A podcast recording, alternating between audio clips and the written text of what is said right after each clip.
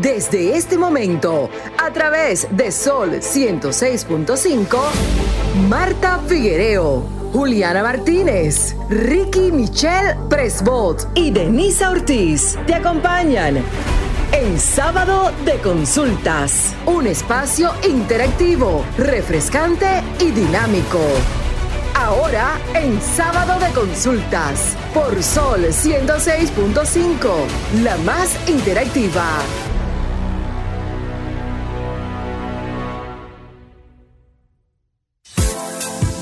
Tardes República Dominicana, buenas tardes el mundo que, que nos sintonizan a través de la más interactiva esta Sol 106.5 FM y a través de todas las plataformas digitales.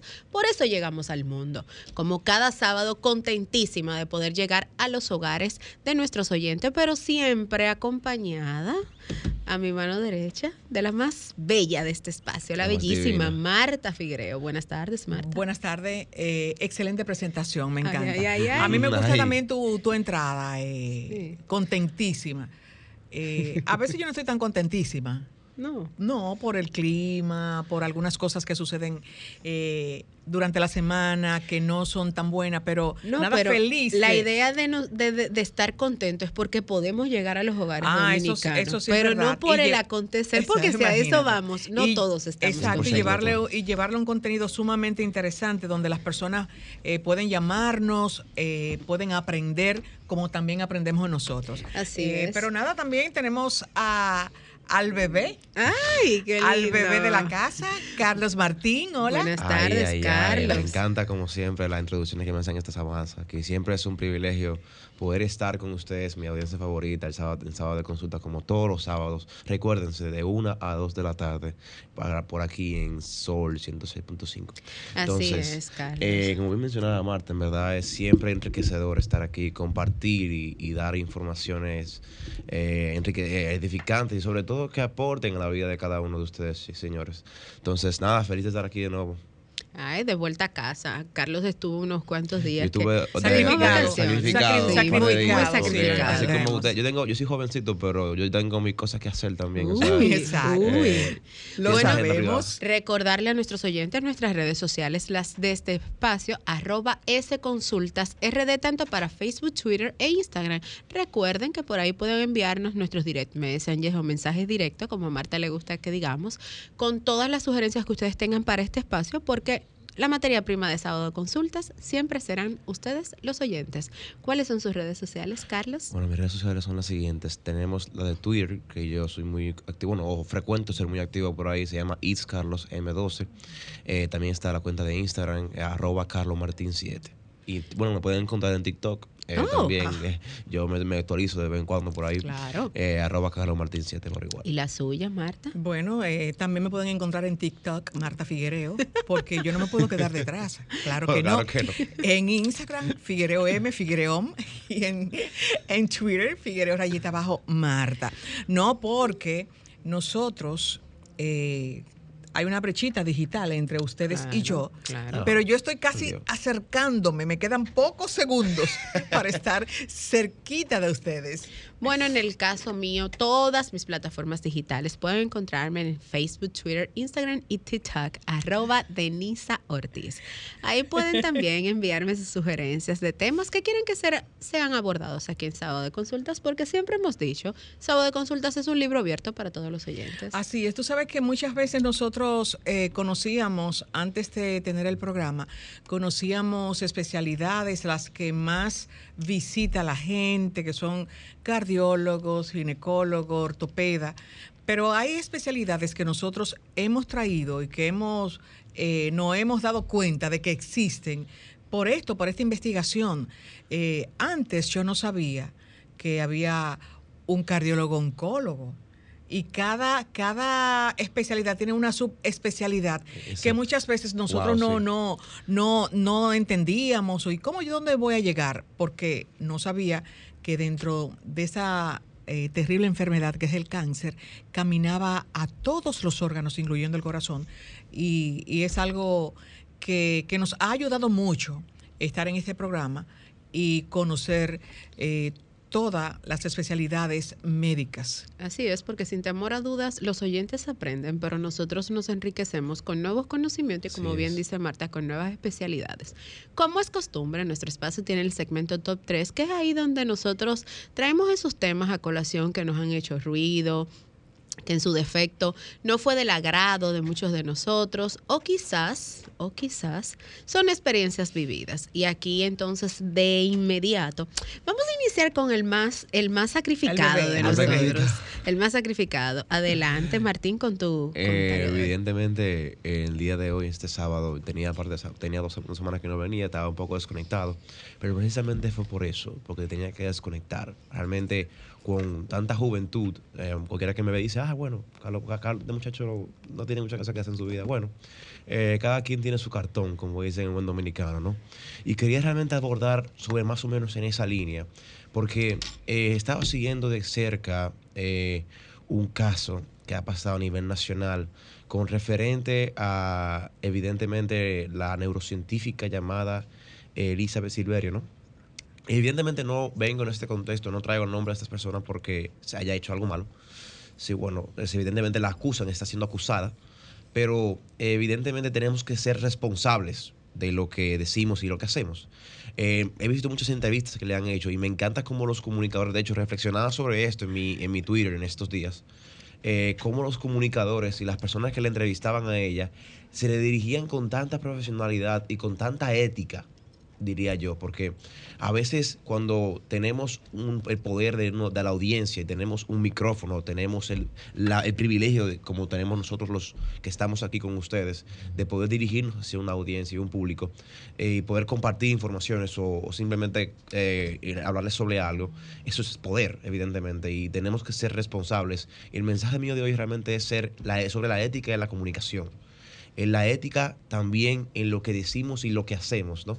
Porque cuando evidentemente compartimos un testimonio de lo que hacemos, evidentemente eso cobra fuerza, el testimonio tiene fuerza y la gente se identifica o crece o se inspira de ello. Entonces, si vamos a compartir sobre algo, es importante que todos tengamos claro que debe ser evidentemente honesto, transparente y real. Porque cuando evidentemente a, la, larga se nos, se nos va a, a desglosar, evidentemente algo pasará que, que la luz, la, la- verdad saldrá a la luz. Entonces, siempre les exhorto, sobre todo a aquellos que, que anhelan o que, o que aspiran a la comunicación, por ejemplo, a siempre hablar desde la honestidad. En estos días entrevistaba a una persona en mi universidad con un evento que estuve, eh, y la periodista me especificó que, que lo más importante en la comunicación debe ser la transparencia y la honestidad. Que hagan un periodismo honesto. ¿Por qué? Porque al final la credibilidad es lo que avala tu, tu palabra, ¿no? Y sobre todo los comunicadores y las personas que estamos en comunicación, necesitamos esta ética en nuestras vidas. Sobre eso es todo. Excelente, Excelente. comentario. Bueno, vamos a darle la bienvenida como cada tarde a nuestra queridísima, ¿cómo le llama usted? La tapa. Juliana Martínez, buenas tardes. Buenas tardes a todos. Como siempre les respondo, para mí las top son ustedes. Un honor siempre estar aquí al lado de ustedes y con nuestro público que siempre es fiel al sinton- sintonizarnos cada sábado. Y como también siempre digo, el día de hoy les tenemos un contenido de calidad y que les será de muchísima utilidad. Ya yo estoy listísima para tomar notas con el invitado que tenemos hoy. Bueno, con los invitados. Con los- Así es. Y Bueno, bueno, hay que vamos- proceder con las miradas. ¿Quién sigue? Dani? Marta Figuereo. Porque esas claro, miradas de Marta, claro. luego de No, esa no, no, paz que sí, transmite sí, Martín sí. y ese fuego que viene No, no. Marta, Ay, ¿qué no, nos traerá Hay que, hay que Yo prepararse la, para no, las yo la miradas de Marta. titulé, me estoy envidiando. Oh. Ah, ¿Cuál por es la vuelta para estas elecciones de do- del 2024? Ay, ay, Es una vuelta, Vamos a claro. escuchar. Vamos, Vamos a escuchar. No, es un comentarito eh, que me pasó la- en la semana, eh, me sentí mal, pero bueno. Y yo digo que cada cuatro años los aspirantes a cargos electivos desempolvan problemas que siempre han estado latentes en el país y que solo son mencionados en la esperada campaña electoral para envolver al electorado. Siempre. Eh, solo para recordarnos que están ahí porque nunca ocurre la solución. Porque yo digo que del caos llegamos a la corrupción y la corrupción beneficia a muchos. Y en este caso yo me estoy refiriendo a la energía eléctrica. Porque de- desde que era niña, que no hace tanto tiempo, Hace un poquito. es un poquito. No, y aún, Recuerda que es millennial. es millennial. y aún en pleno siglo XXI, aún no está resuelto este problema. Y lo grande del caso es que, como yo decía, que este caos eh, ah, ha creado un desorden que ha hecho millonario a muchos que debajo de la sombrilla de la corrupción ha drenado los bolsillos y la vida de muchos honestos como yo, que religiosamente cada mes pagamos la factura a como yo le da a la Real Academia de la Ciencia, para no decir una palabra eh, descompuesta aquí Y a esta hora. y a esta hora. Así es que eh, no me vengan con hidroeléctrica tal, Punta Catalina no sé cuánto, eh, y todas las inversiones que, que se ha hecho en este país a costilla de todos nosotros lo que pagamos. Así es que es importante que cada candidato, precandidato, los que están en cargos electivos, busquen, inventen otro discurso, porque ya eh, estamos hastiados de tantas promesas de que se va a hacer y de que se hizo y de que tenemos tanto y no se hace nada. Nosotros, lo que, los honestos, los que pagamos los servicios, cuando hacemos un reclamo a una de las empresas del gobierno, eh, estamos como pidiéndole un favor. Si yo no tengo energía eléctrica porque se dañó un transformador en mi calle, yo tengo que llamar y pasar horas para poder comunicarme. Y cuando llegan incómodos los que mandan en los camiones a arreglar, yo tengo que estar sumisa, porque si no se van eh, con un airado, porque no van a arreglar. Entonces ya nosotros como dominicanos debemos aprender a exigir y sobre todo lo que nosotros, lo que pagamos. Porque hay tanta gente que no pagan. Ahora, ¿por qué no se pone un, um, como comenzó un proyecto en barrios carenciados, aparentemente, donde te instalaban un aparato y tú compras tu, Tu energía eléctrica. tu energía eléctrica. Pero eso comenzó en el sector de Villa Duarte, en Calero. Muchas personas no quisieron, otras sí. Pero también yo estoy comprando mi energía. Se supone que si yo compré mi energía, yo tengo mil kilos que yo compré, a mí no se me puede ir la energía eléctrica. ¿Y dónde que se va tanto dinero? También, si usted va ahora mismo a una empresa del Estado, usted no encuentra a la gente porque están diciendo, fulano se va a reelegir, va al ayuntamiento, él quiere ser regidor y para ayudarte en muchas ocasiones, tú tienes que asegurarle que tú tienes un grupito de cinco para que vote por él. Entonces, ¿dónde que vamos a llegar? A mí que nadie me venga con cuento, nadie, nadie, de ningún color, porque al final se convergen y se forma un solo color. Así que busquen la otra vuelta. Bueno, lo dije que el comentario Fuego, de fuego, Marta fuego. venía on fire. Por eso que hay que empezar con, con- Sí, con sí, los sí, comentarios de Marta, definitivamente. bueno, de inmediato vamos a darle paso a Juliana. Bueno, mi mirada de hoy, como cada sábado, está Está titulada. titulada. Claro. Ustedes saben que es costumbre. Y el título de mi mirada de hoy es ¿Dónde ha quedado la moral y la integridad? Y bueno, antes de yo desarrollar Se eh, mudó con la corrupción y el caos. este punto. Wow. A mí- a mí me Ustedes- encanta ese está, todo, me está todo Yo- conectado porque Carlos hablando de la transparencia, Marta de la corrupción y ahora vamos a hablar un poquito de La la moral también. y la integridad. Y antes de yo desarrollar este tema, quería preguntarles a ustedes, ¿cómo ustedes consideran que se mide la moral? O sea, cuando tú vas a tomar una decisión, ¿cómo tú mides si está bien o está mal? Bueno, yo creo que hay un, Cualquiera yo puede creo que hay un control de calidad ahí, se podría decir, un control. Yo Bueno, creo- básicamente yo depende. entiendo que cada quien mide la moral en base a los criterios y a los valores, Y a los que, valores que tiene y que le han control. inculcado a lo largo de la toda su vida. Porque si bien es relativo, como dice Carlos, lo que es bueno para ti puede ser malo para mí Así y viceversa. Exactamente. Así mismo. Exactamente, ciertamente eso mismo quería que contestaran porque es lo primero que uno piensa, ok, yo lo En mido en base a lo que me ha enseñado, en base a mis malo, en base a mis valores. Y de hecho, según el diccionario de Oxford, la moral es la disciplina filosófica que estudia el comportamiento humano en cuanto al bien y al mal. ¿Dónde está el problema aquí? Que en la sociedad de hoy en día se distorsiona mucho lo que está bien y lo que está mal. Hay muchas personas que toman malas decisiones pero lamentablemente que hoy en día están normalizadas y ya entienden que están haciendo el bien. Y realmente cuando tú les preguntas y te sientas a reflexionar con ellos, ellos entienden que están haciendo algo bien. O sea, desde su corazón su intención no es, hacer- no es hacerlo mal, sino que ellos entienden que están tomando la decisión correcta en base a lo que la sociedad de hoy en día les ha enseñado. Ahora, quiero hablarle de cuatro puntos que yo personalmente considero que son importantes a la hora de tomar decisiones para mantenerse dentro de un renglón moral. Lo primero es que esa decisión no le haga daño a alguien. O sea, es- automáticamente es algo que le hace daño a otra persona. Yo entiendo que es algo que hay que evaluarlo antes de hacerlo. Lo segundo también, evaluar la intención con la cual lo haces. ¿Por qué? Porque a veces, tal vez sí, tú le puedes hacer daño a otra persona y tal vez no fue intencional. O sea, yo creo que lo más importante es evaluar la intención con la cual hacemos las cosas. Porque si tú sabes que de primera instancia esa decisión está basada en una intención maligna que le hará daño a un grupo de personas o una entidad en específico, también entiendo que es algo que hay que evaluar. Lo tercero es que las tendencias de hoy en día, que es lo que mencionaba al principio, nunca sobrepasen tus valores. Que algo esté en tendencia y que todo el mundo lo esté haciendo, no, necesarias- no necesariamente significa que eso esté bien. Entonces siempre hay que evaluar, ok, esto lo está haciendo todo el mundo, todos mis amigos lo hacen, pero realmente es algo que respeta los valores, como bien decían ustedes, que a mí me han enseñado en mi hogar, porque si no lo hace, pues puede estar haciéndolo toda República Dominicana y no por eso tengo yo también que hacerlo.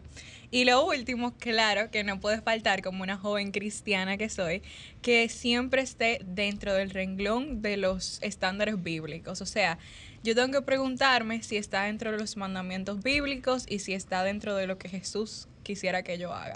Pero eso ya es dentro de mis convicciones personales y todos los cristianos que me escuchan saben que eso siempre lo deben de tomar en cuenta. Pero recuerden que mi título no, no solo fue moral, también hablé de integridad. ¿Dónde quedó la moral y la integridad? ¿Y qué es la integridad? Que lo que tú piensas, dices y haces esté alineado. ¿Y qué pasa con esto? Muchas veces somos muy muy morales e íntegros en los espacios públicos y cuando alguien me está mirando.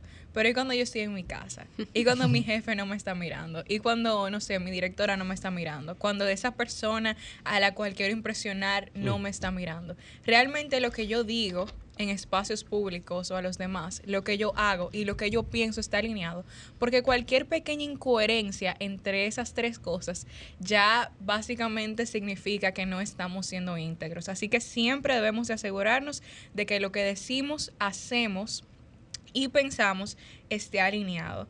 Y yo quiero concluir con ese mensaje final de que no es solo ser morales e íntegros en apariencia, sino realmente serlo en esencia, en todo momento. Yo creo que esa es mi mirada de hoy y realmente espero que reflexionen en cuanto a esto, que pase de ser una simple mirada y que sea algo realmente que llevemos a nuestro accionar en nuestro día a día. Bueno, sin temor. QHJ eso. Sí, fírmalo, Sí. fírmalo, QHJ. fírmalo. Fírmalo. ¿Qué haría. Jesús? ¿Qué haría Bueno, Jesús? Cuando tú viene, viene a hacer algo mal, tú te Sí. preguntas, QHJ, ¿qué haría ¿Qué Jesús, en, haría mi, en mi Jesús? lugar? Exacto. Exacto, bueno, ya saben, antes de tomar cualquier decisión, QHJ. piensen, ¿qué haría Jesús? Sin lugar a dudas, las miradas de hoy están todas muy alineadas, algunas tituladas, otras no lo necesitaron, como el caso de Carlos. Y justamente la mía la titulé y se llama ¿Qué nos ofrece RD a los jóvenes dominicanos? Y todo esto, si bien es cierto que durante toda la semana hemos escuchado y hemos visto escenarios no agradables para nuestros mayores, porque todavía soy millennial, este, ante escenas que denotan la falta de valores, el amor al prójimo, este, e inclusive la inconsciencia de tú tomar una decisión donde esa decisión puede perjudicar toda tu vida, no sabiendo que un segundo te cambia el destino de tu vida para siempre. Y justamente me traje a colación este tema porque durante toda esta semana he cuestionado por qué, bueno, re- por qué han resaltado lo malo, pero no resaltamos lo bueno de los jóvenes. ¿Por qué me hago esta pregunta? Hay ejemplos, para nadie es un secreto que ya estamos a un cierre de año escolar donde muchos jóvenes ya se graduaron, otros están en la semana de la recta final para graduarse. Entonces, justamente traigo a colación esto porque ¿dónde están todos esos ejemplos de jóvenes que son estudiantes meritorios, que salen de escuelas, colegios e inclusive de universidades, con la cabeza llena de ideas, llena de ilusiones, de pensamientos, voy a ser alguien, un ente de bien para mi país, voy a estar formándome para yo poder ser mejor, para no ser uno más del montón. Pero ¿qué pasa? Existe una línea divisoria entre lo que quiero y lo que puedo obtener, porque quizás esos estudiantes no tienen los recursos necesarios para poder pagar una universidad o en su defecto no tienen los recursos para poder viajar a, un país como Europa que le brinde las herramientas. Entonces aquí donde cuestiono, ¿qué hace RD por los jóvenes. ¿Por qué? Porque si bien podemos resaltar millones de estudiantes que a diario, a diario, mensual, cuatrimestral, salen con notas sobre los noventas, sobre un índice, con un índice académico que cualquier padre con recursos suficientes quisiera que sus hijos tuvieran para poder becarlo, no lo tienen. No tienen el recurso de poder irse a un país, como bien dije, o en su defecto poder cumplir su sueño de pagar esa beca o de optar por ese reconocimiento. Pero no lo hacemos. Entonces es aquí que digo, ¿Qué le ofrece RD a los jóvenes? Y aquí llamo la atención de lo que Marta decía en un inicio, a las autoridades públicas y también privadas, porque existen entidades que velan por la educación de este país que no tienen nada que ver con el gobierno. A esas que son privadas, yo lo llamo a colación que también busquen esos jóvenes de escasos recursos, como la chica que le salvó el brazo al joven en, en la escuela, que gracias a Dios hoy en día su brazo va a tener movimiento a través de la cirugía porque ella sabía qué hacer en el momento adecuado cuando te cortaran un brazo. Pero sin embargo, ella la resaltaron porque se hizo eco en las redes sociales y gracias a Dios ya también tiene su beca. Tenemos que valernos de las redes sociales para que seamos vistos, para que seamos escuchados.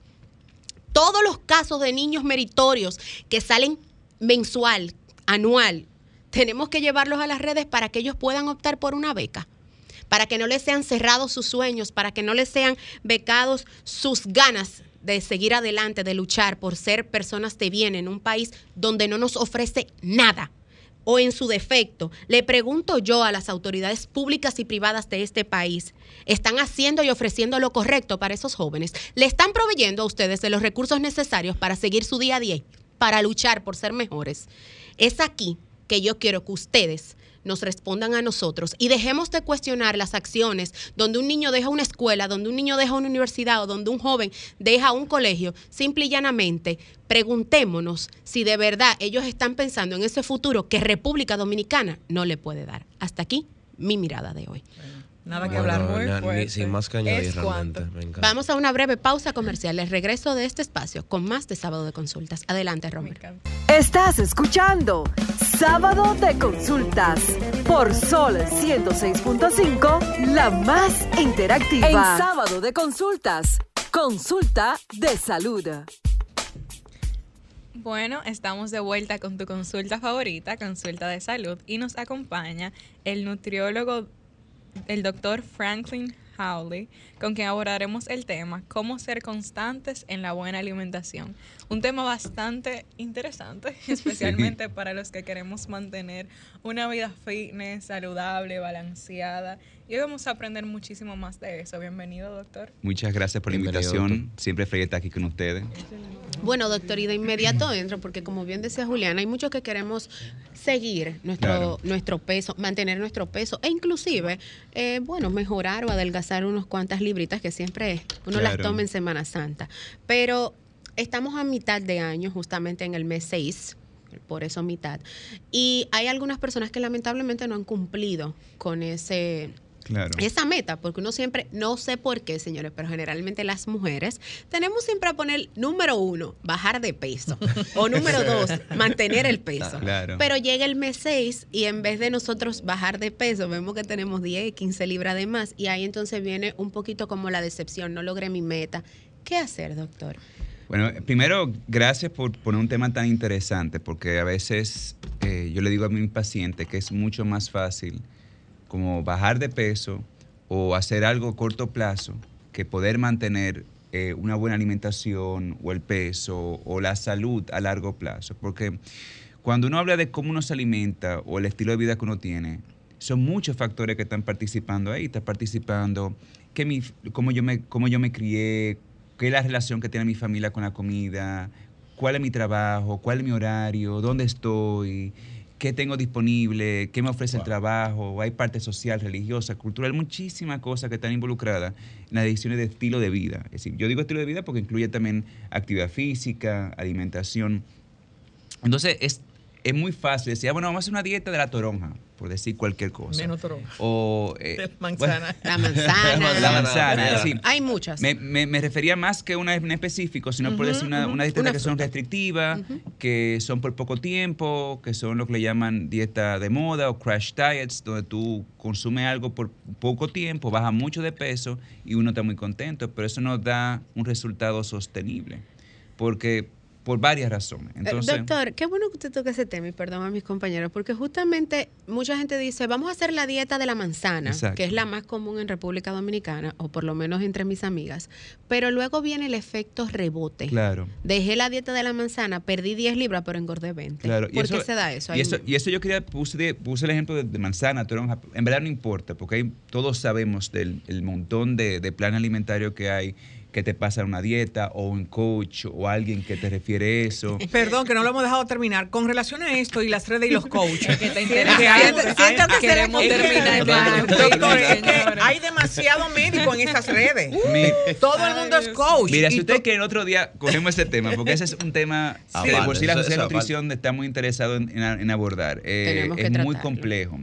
Pero sí lo que es importante resaltar ahora que cuando tenemos una alimentación que te baja de peso muy rápidamente, primero, tú no estás generando una costumbre o una cultura o una idea de, un estilo de vida saludable.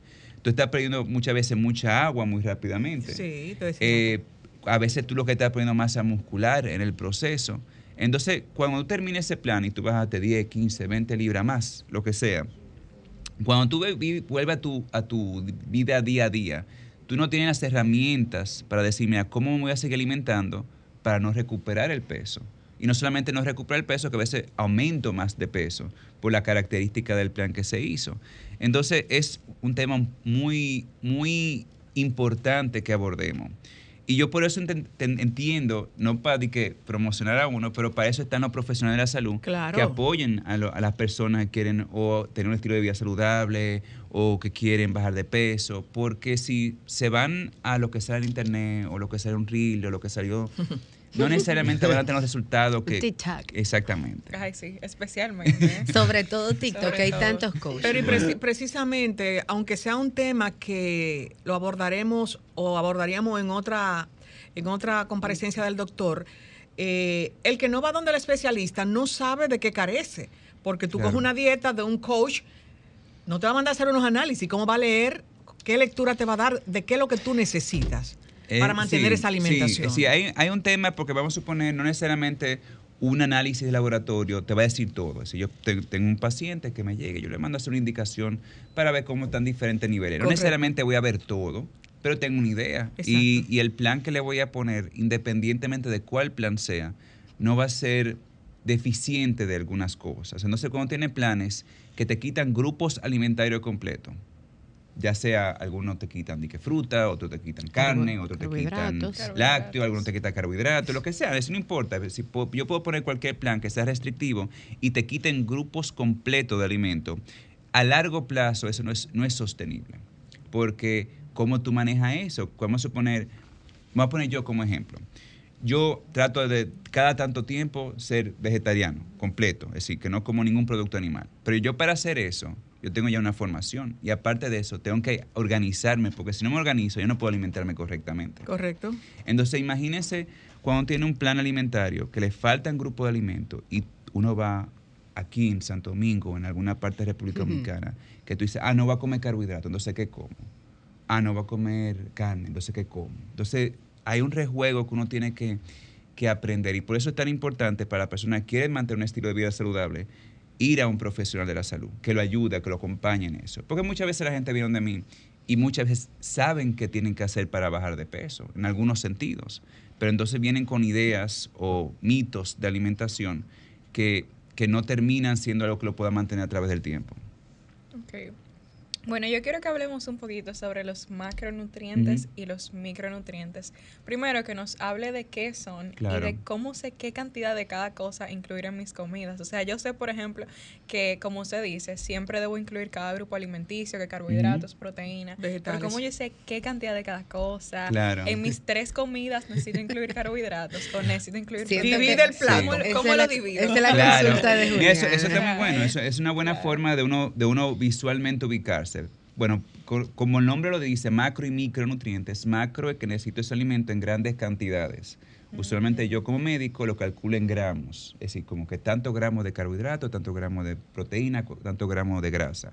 Y micronutrientes son aquellos que tú necesitas menos cantidad, en cantidades pequeñas miligramos y hasta más pequeño de eso. Y apuesto que... en el caso de nosotros los dominicanos, los macros son los que consumimos menos y los micros son los que consumimos más, ¿verdad, doctor? No, no, no. Es decir, consumimos de por sí al revés, consumimos muchos macronutrientes y muchas veces, y no solamente en la República Dominicana, sino a nivel de la, de la dieta occidental o la occidentalización de la alimentación, consumimos menos micronutrientes, porque los micronutrientes vienen siendo las vitaminas y los minerales. Ah, Entonces, como usualmente se está aumentando el consumo de alimentos procesados, que tienen menos cantidad de micronutrientes, tendemos a consumir menos de ellos. O sea que dentro de los micronutrientes estaría la ensalada.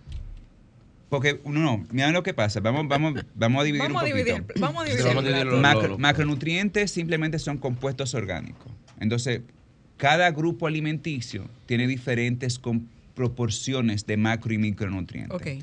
Por ejemplo, lo que tú decías, está bien en un sentido, porque los vegetales no tienen muchas calorías, por lo general. si para tú comes 100 calorías de lechuga, tienes que comer mucha, lechuga. es un conejo. Sí, es, mucha lechuga. Pero, ¿qué tienen los vegetales en mayor proporción? Bueno, tienen agua, pero también tienen, tienen más vitaminas y minerales. Es decir, uno puede decir, bueno, es un alimento rico en micronutrientes. Entonces, yendo al tema, por ejemplo, ya de, las, de las porciones, ¿cómo yo les recomiendo a una persona que, que lleva una alimentación saludable? Cómo completar su micronutriente es que en su plato, al menos almuerzo y cena, la mitad de su plato sea vegetales y no sea el mío y no sea el mismo tipo de vegetal.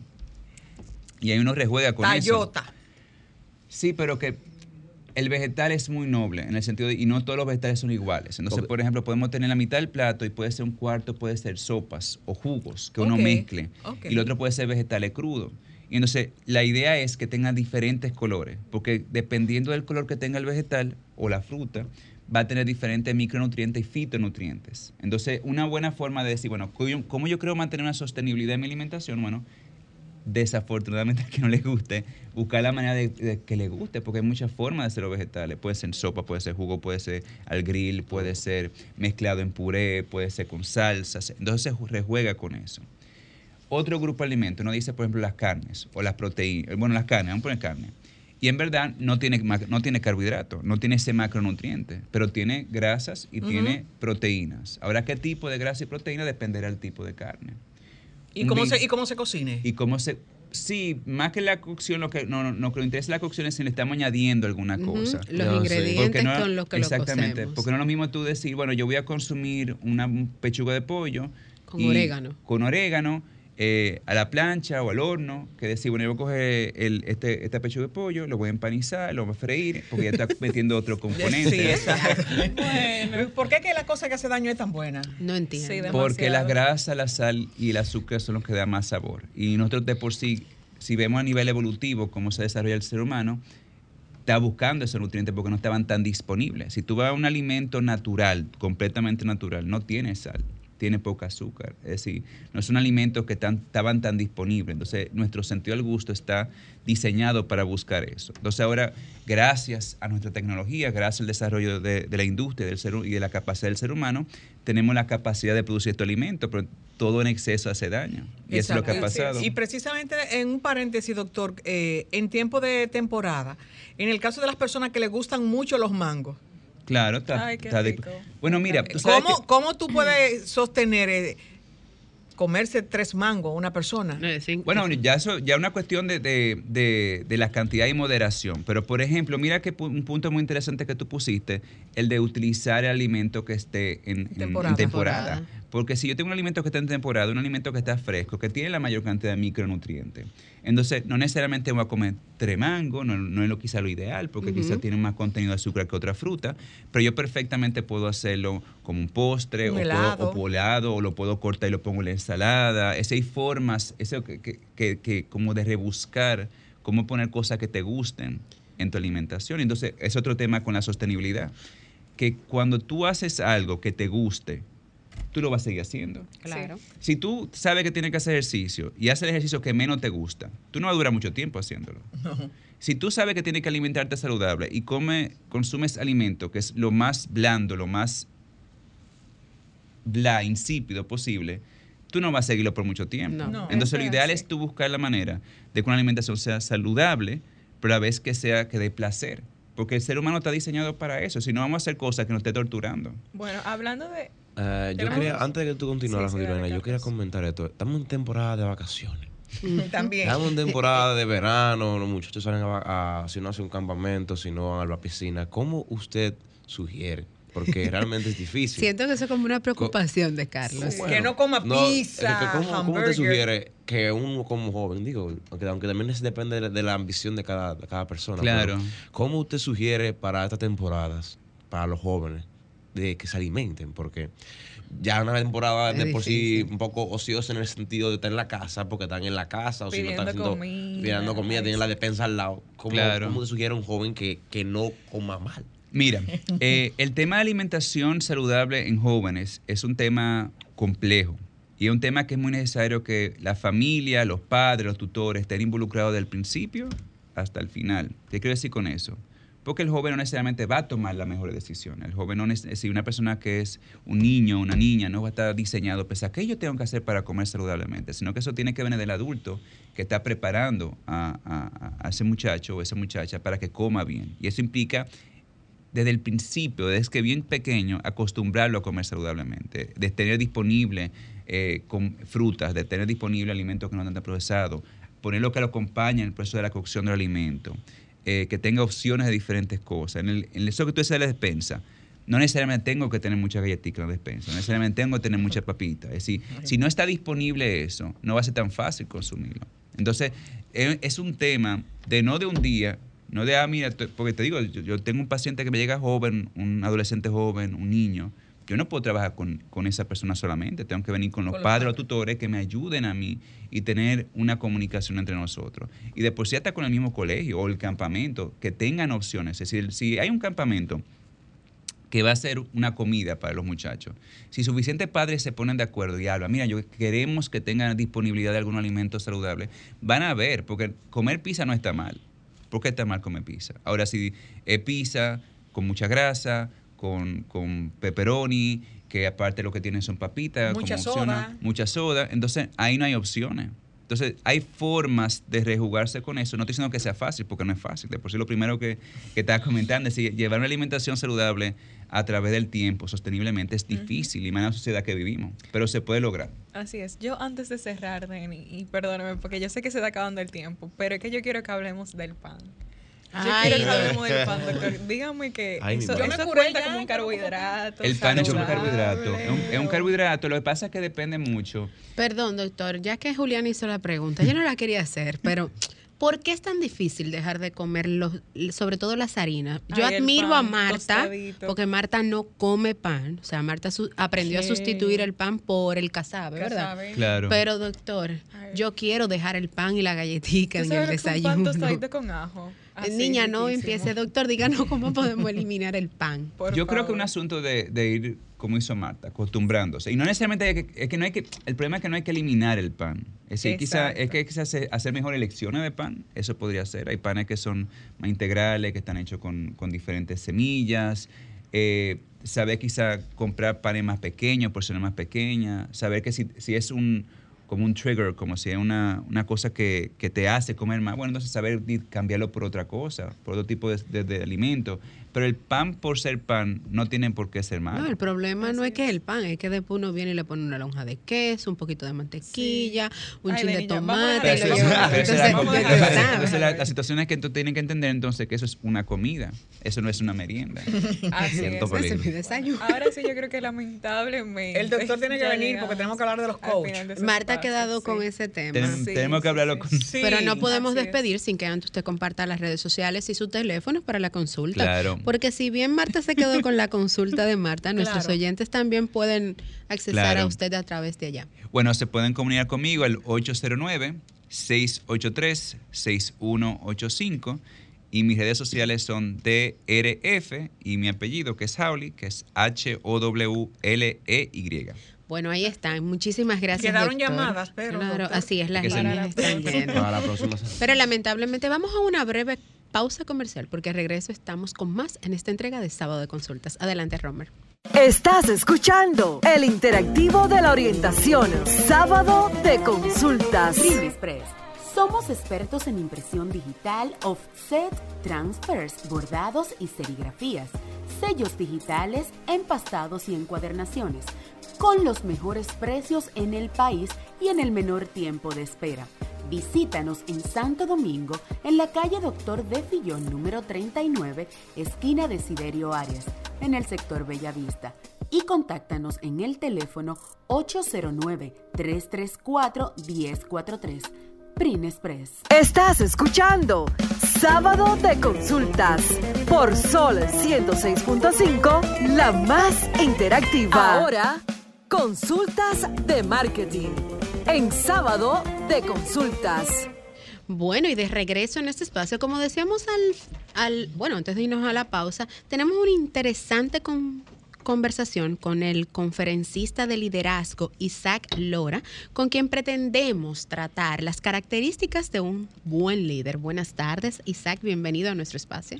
Buenas tardes, Denis, y a todo aquí el público presente y a ustedes como maravillosos comunicadores que me invitaron aquí a su programa. Gracias. Gracias, gracias. gracias bueno, tú sabes que yo siempre soy como la que da la entrada. Entonces, de entrada te pregunto, ¿Qué es un líder? Porque si bien hemos hablado aquí en algunos comentarios, creo que lo hice hace unos, un tiempecito atrás en una mirada, hay una diferencia, Bill, entre qué es un líder y qué es ser un jefe. Entonces, ¿qué es un líder? Realmente un líder, y después vamos a hacer la comparación un jefe, es aquella persona en sí mismo que te inspira, que te motiva. Y decía John Cuisine Adams que aquella persona, si en sí mismo es si tus acciones o las acciones de, de ese individuo te motivan a soñar más, a hacer más, a querer más, tú eres un verdadero líder, porque estás buscando transformación en un tercero sin un beneficio. Y en sí mismo, la comparecencia con un jefe es que un jefe es un tipo de liderazgo y el tipo de liderazgo es transaccional yo te estoy dando una remuneración X por un trabajo X y mi dirección va enfocada a ciertos objetivos.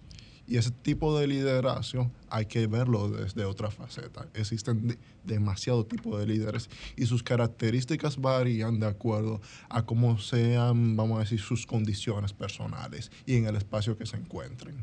Pero muchas veces nosotros, Isaac, eh, confundimos a veces las definiciones de líderes de líder, porque el líder multiplica dentro de su grupo lo mismo que él hace y hace, lo, eh, eh, hace para que sus seguidores o sus eh, ayudantes sean igual que él. Pero tenemos líderes que solamente quieren ser el, el líder, no extienden. Mira, lo que pasa ahí es que entendemos que todos los seres tenemos ciertas deficiencias y los individuos deben de seguir completándose cada día.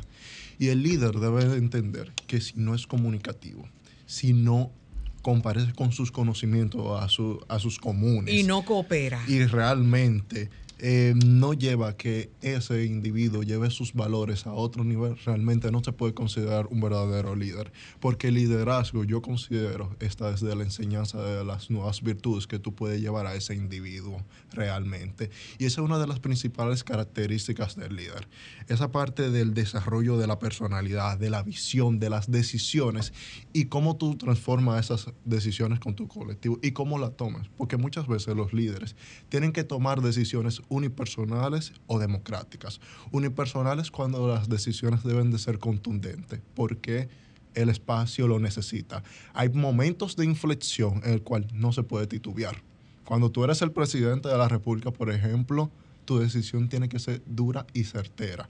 Duélale a quien le duela. Exacto. En cambio, hay otros momentos donde se puede consensuar a un diálogo, donde se puede pedir la consulta de sus comunes, del pueblo, de algún allegado de un tercero, cuando la situación lo permite. Que no haya una convergencia entre tantos, como por ejemplo pude ver ayer un grupo de voluntariado, veíamos que cada uno quería compaginar y quería anteponer sus liderazgos la secretaria general en ese momento de la organización dijo, yo tengo que poner a alguien donde pueda coexistir.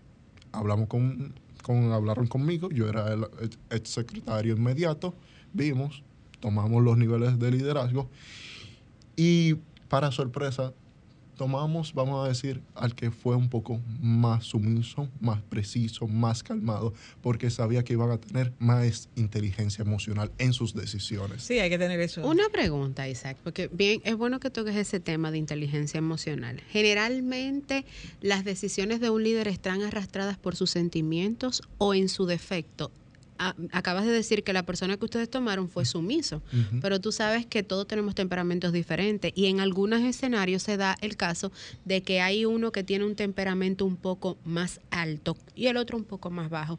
¿Cómo se llega a sobrellevar una situación cuando hay dos choques de temperamentos diferentes? Mira, realmente el líder no se puede llevar por sus sentimientos. el individuo que constantemente se deja llevar de sus energías constantes es una persona que no puede tener una decisión precisa y clara, porque los temperamentos se en un momento hacen que digan o reaccionen o se descontrolen. Entonces, realmente uno de los fundamentos principales de un líder es la empatía, el análisis y ser intuitivo. Cómo reaccionar en esos momentos. Y un líder tiene que ser analítico ante cualquier situación. Pensar, no sobre el momento, porque inclusive hay momentos en que una persona que esté ejerciendo una determinada posición que debe decir, no, déjame echarme hacia atrás, ver cuál es el panorama porque sin ver el panorama genérico llevándose por las energías que te van movilizando hacia otros puntos que pueden llevarse al quiebre de ellos, realmente no te va a dejar a ti ser contundente y efectivo con lo que tú quieres alcanzar en tu nivel de liderazgo. Y tengo una Si tú pudieras, y perdón Carlos, si pudieras resumir esas cualidades que, que, tiene un líder, las que tú entiendes que son más importantes, dime tres características que no le pueden faltar a un buen líder. Mira, hay cuatro principios los cuales reúnen, a mi entender, eso la parte de la mentalidad, la parte, vamos a decir, del, del, habla, de la comunicación, la parte de tu personalidad interior y la y entre, vamos a decir, esos tres que reúnen otros tantos y la parte de la visión. Esos son como los cuatro componentes que vamos a decir contundentemente definen el tipo de liderazgo o cómo tú te vas a poder reaccionar en el medio. O sea, ya la mente te va a llevar como al nivel de empatía. El habla al nivel resolutivo de cómo tú llevas eh, precisamente la comunicación, el pensamiento, a cómo en el momento tú te vas a organizar, cuáles son las estrategias que vas a llevar o cómo tú vas a escalar las metas que tú quieres llevar con tu colectivo. Entonces, yo diría que esos son como los cuatro aspectos fundamentales que debe tener un líder. Yo tengo una preguntita un poco, no sé si tal vez meticulosa, pero como tú dijiste que el líder que ustedes seleccionaron, o la persona que ustedes seleccionaron ahorita, era sumisa, y como que entiendo que estamos hablando de los característicos del temperamento de un líder.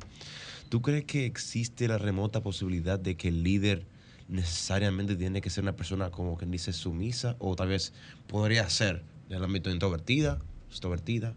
¿No crees que existe un, un parámetro para el liderazgo? Lo que pasa es que en ese momento necesitábamos ese tipo de liderazgo.